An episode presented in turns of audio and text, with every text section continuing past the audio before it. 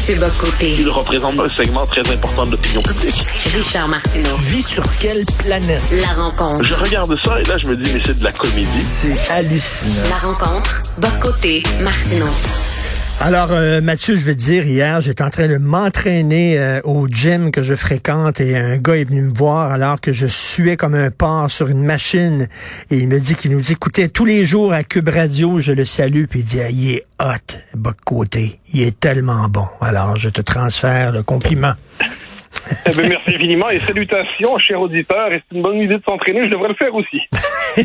euh, Mathieu, on revient sur cette histoire de la caricature et selon moi, euh, une phrase qui nous aide à éclairer un peu toute cette histoire-là, c'est Pierre Desproges, que tu connais fort bien, Pierre Desproges, un des plus grands humoristes français avec Coluche, et qui avait dit, tu connais cette phrase sûrement de Pierre Desproges, on peut rire de n'importe quoi, mais pas avec n'importe qui. Je trouve que ça... je, vois très bien, puis cette, cette phrase m'est venue à l'esprit c'est le contexte donne un sens aux propos.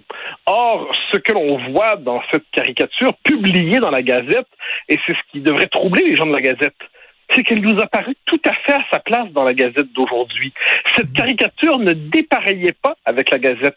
Elle représentait ce qu'était la Gazette. Je dirais de manière un peu datée. Hein. C'était la Gazette des anciens rhodésiens.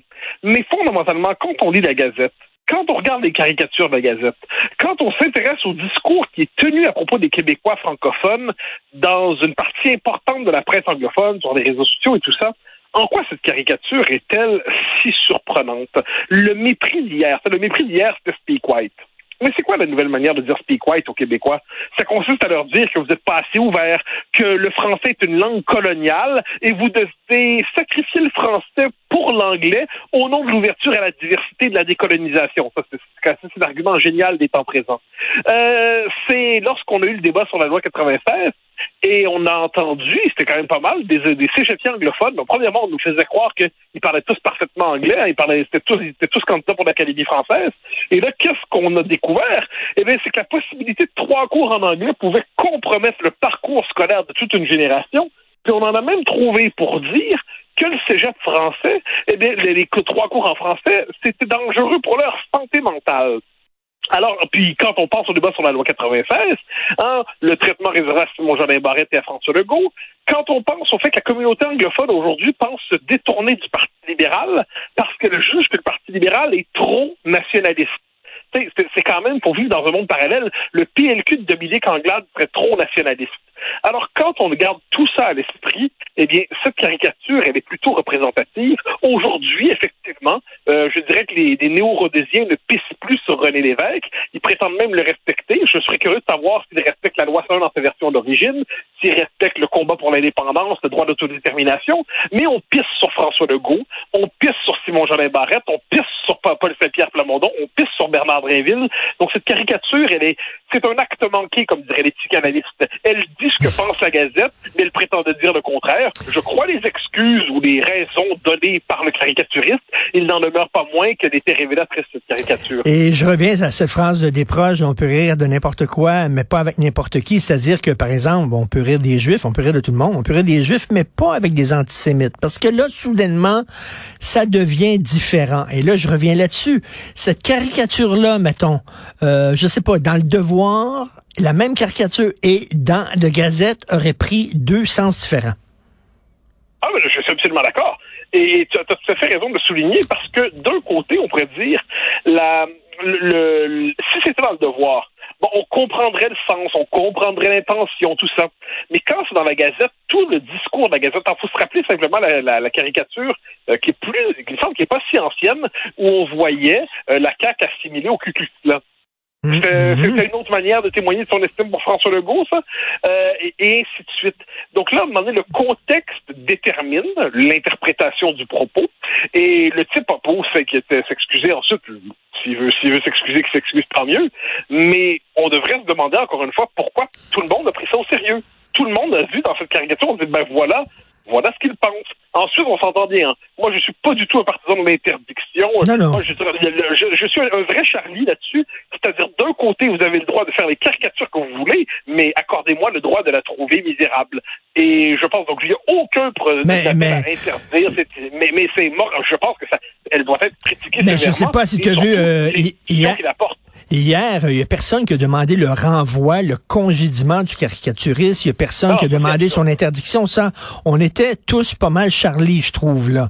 Euh, mais on a le droit quand même de s'indigner euh, et euh, parce qu'il y avait un passé aussi à de gazettes de, de, de, de, de caricatures comme ça. Oh, là. Puis un présent, puis un futur. Hein. C'est quand même le journal de Don McPherson jusqu'à tout récemment. C'est le journal euh, où, je, je, dirais, la frange la plus extrême de la communauté anglophone, euh, comme avec le Suburban d'ailleurs, s'exprime de manière euh, décomplexée, non seulement dans la critique, ça, on a le droit de tout critiquer en démocratie, mais dans le rejet du principe même du français langue commune, euh, qui n'hésite pas à mobiliser la mémoire de la Deuxième Guerre mondiale quelquefois pour faire le procès du nationalisme québécois. Donc franchement, euh, je, comme je dis, cette, cette caricature-là est plus révélatrice qu'on ne le dit. Et je te Euh, pose, là, je te- on a tellement peur. Oui, excuse-moi, vas-y.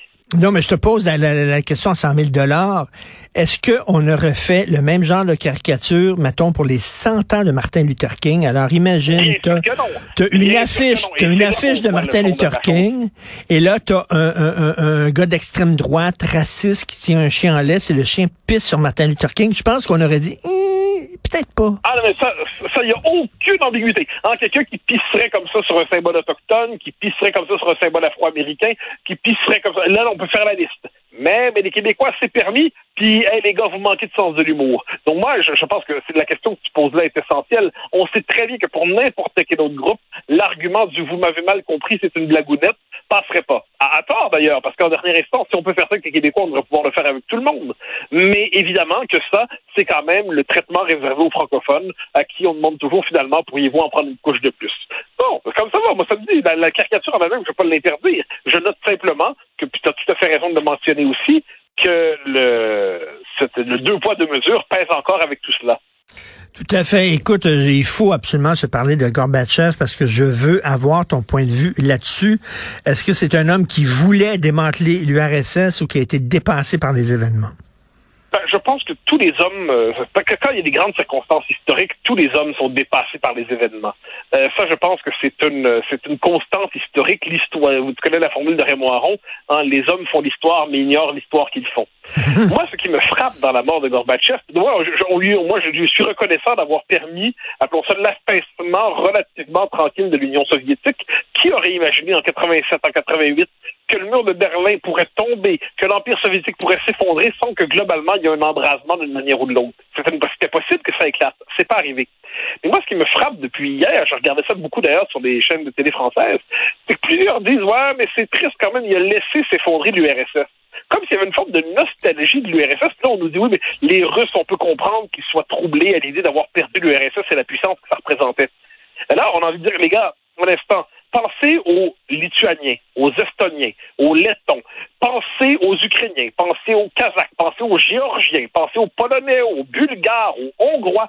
Tous ces peuples euh, devaient-ils euh, consentir à la grandeur soviétique en acceptant d'être subordonnés à cet empire qui matait les peuples qui se rébellaient, cet empire qui était totalitaire, cet empire qui a conduit au goulag, cet empire qui voulait fabriquer l'homme nouveau? Euh, moi, je suis fasciné par l'espèce de nostalgie posthume qui vient avec l'URSS sur le mode. Euh, c'est un peu dommage qu'elle soit effondrée. On nous dit oui, mais elle était garante de l'équilibre de l'ordre du monde. D'accord, mais est-ce que les, comme je reviens, mais est-ce que tous les peuples qui étaient soumis aux soviétiques et aux russes devaient consentir à être simplement des petits pions dans l'ordre du monde, puis ils devaient s'y soumettre à leur manière?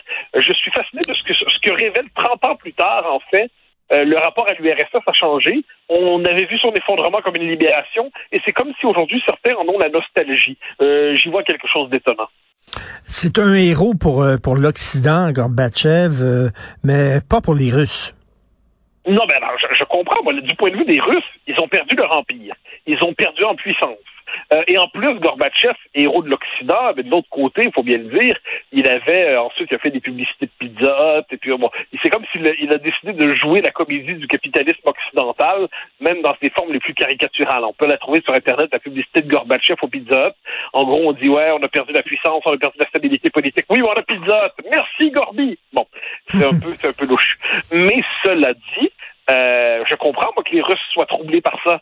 Mais je comprends surtout les Lituaniens de ne pas avoir de, de, de, ou les Estoniens ou les Lettoniens, les Lettons, de ne plus vouloir en dans, dans les années 90, les Russes chez eux. On a une infinie capacité de compréhension par la détresse des Russes qui ont perdu leur empire. Je pense qu'on devrait avoir une capacité de compréhension quand même un peu développée pour les peuples qui ont subi l'empire russe, l'empire soviétique pendant qu'il était là. Euh, d'ailleurs, Kundera le note dans plusieurs de ses livres. Euh, pour les peuples d'Europe de l'Est, c'était pas seulement le communisme qui pesait sur eux, c'était la Russie. Eh ben, moi, moi qui suis partisan de l'indépendance des nations, quand je pense à l'URSS, je pense surtout à ceux qui la subissaient, et je suis bien prêt à comprendre intellectuellement la détresse des Russes qui ont perdu leur capacité impériale, mais qu'on me permette en dernière instance de ne pas avoir de tendresse pour un empire qui était porté, qui a été euh, accouché par Lénine, qui était porté par Staline, qui était, qui s'est incarné dans des figures nécrosées comme Brejnev, et qui, qui je dirais, qui s'est affaissé à peu près tranquillement grâce à Gorbatchev. De ce point de vue, je lui dis quand même merci. Écoute, euh, Jean-Luc Godard, le cinéaste franco-suisse, une grosse passe très communiste. Il était vraiment Mao et tout ça, un peu perdu là-dedans. Et il a fait euh, un film en 1990. Il a réalisé un film qui s'intitulait Allemagne 9-0. Alors, où il montrait l'Allemagne de l'Est un an après la, la chute du mur et il était un peu nostalgique de l'époque de l'Allemagne de l'Est euh, presque soviétique. Il montrait l'Allemagne de l'Est qui est rendue maintenant capitaliste. On trouve des McDo partout, etc. Euh, violés par le système capitaliste. C'est un peu ce que les Russes ont ressenti lorsqu'ils ont vu euh, Gorbatchev faire de la publicité pour Louis Vuitton. Euh, oui, je, je, comprends. Je comprends. Alors moi, faut s'entendre. mon absence absolue de sympathie pour le communisme et pour l'URSS ne s'accompagne pas d'une célébration énamourée de tous les dérives de la société de divertissement de consommation à des, des dérives du capitalisme occidental. Mais je pense qu'à l'échelle de l'histoire, il est probablement que les Russes, les pays d'Europe de l'Est auraient pu assurer une meilleure transition pour ne retenir de l'Ouest l'essentiel, la démocratie libérale, l'économie de marché, les libertés publiques, puis éviter peut-être les, excès du capitalisme. Très bien. Mais sur le fond des choses, il n'y a pas de commune mesure. Moscou n'était pas l'équivalent de Washington. Et mieux valait avoir une base américaine dans son pays qu'une base de l'armée rouge. Ensuite, mieux vaudrait probablement pas avoir de base américaine chez soi. Mais sachant que l'histoire n'est pas simplement une forme de, de balle d'ange, hein, euh, que c'est un équilibre des puissances, un équilibre des forces, c'est aussi des rapports de force, euh, mieux valait être français en 1963, donc hmm. comme ça, hmm. qu'être polonais. Euh, et ça, je pense que c'est quelque chose qu'on doit garder à l'esprit. Et je comprends, je le redis, je comprends le sentiment qu'ont les Russes, la perte de puissance, puis on comprend qu'en passant, soit que que Poutine a été capable de se hisser au pouvoir et de se développer en jouant sur cette volonté de revanche historique après l'humiliation de la chute de l'URSS. Il y a un remarquable livre là-dessus qui est paru hein, de euh, euh, j'ai Dan Poli, son nom, euh, j'ai pas son prénom en tête, mais Dan Poli, qui est le mage du Kremlin. Exceptionnel livre pour comprendre la psychologie politique de la Russie actuelle. Ben, bon, tout à fait. Écoute, ben, c'est faut le lire vraiment. Puis quand, quand, comme il s'appelle, quand Poutine dit c'est une catastrophe géopolitique, l'effondrement de l'URSS, du point de vue des Russes probablement, encore une fois, répétons que du point de vue des, des peuples baltes, ben, c'est une maudite bonne nouvelle que les Russes aient dû sortir de leur pays. Ben tout à fait. Et il y a quelques années, j'ai vu les résultats d'un sondage en Russie. J'étais tombé en bas de ma chaise. Il y avait un, fort pourcentage de Russes euh, nostalgiques de Staline. Écoute, là. Ah oui, parce que pour eux, c'est celui qui a, qui, qui a gardé la force, qui faisait peur à l'Occident, qui, euh, qui a lutté contre le, le, le, nazisme. Ouais, c'est vrai, c'est vrai. Soit du temps passant, euh, quand, quand l'armée rouge est arrivée en Europe de l'Est en, 1945, là, elle n'a pas libéré les pays de l'Est. Elle leur a imposé une autre domination. Et d'ailleurs, quand on va à Budapest, il y a un musée qui s'appelle le Musée de la Terreur, qui est tout à fait fascinant parce qu'il montre comment le totalitarisme là-bas a été le shooting de la continuité. Il a d'abord été brun, il a ensuite été rouge, il a été nazi, il a été communiste ensuite. Ça aussi, il faut l'avoir à l'esprit. L'histoire du 20e siècle doit être réinterprétée, je pense, à la lumière de l'unité des totalitarismes, à tout le moins leur convergence, qu'ils soient nazis, qu'ils soient communistes. Les peuples qui les subissaient ont subi euh, des, un sort atroce et de ce point de vue, tous ceux qui ont permis d'en sortir méritent encore une fois nos louanges. Merci beaucoup, euh, Mathieu. je pense que tu as fait le plaisir de euh, mon ami qui s'entraînait avec moi hier. On se reparle demain. Au, grand plaisir. Salut.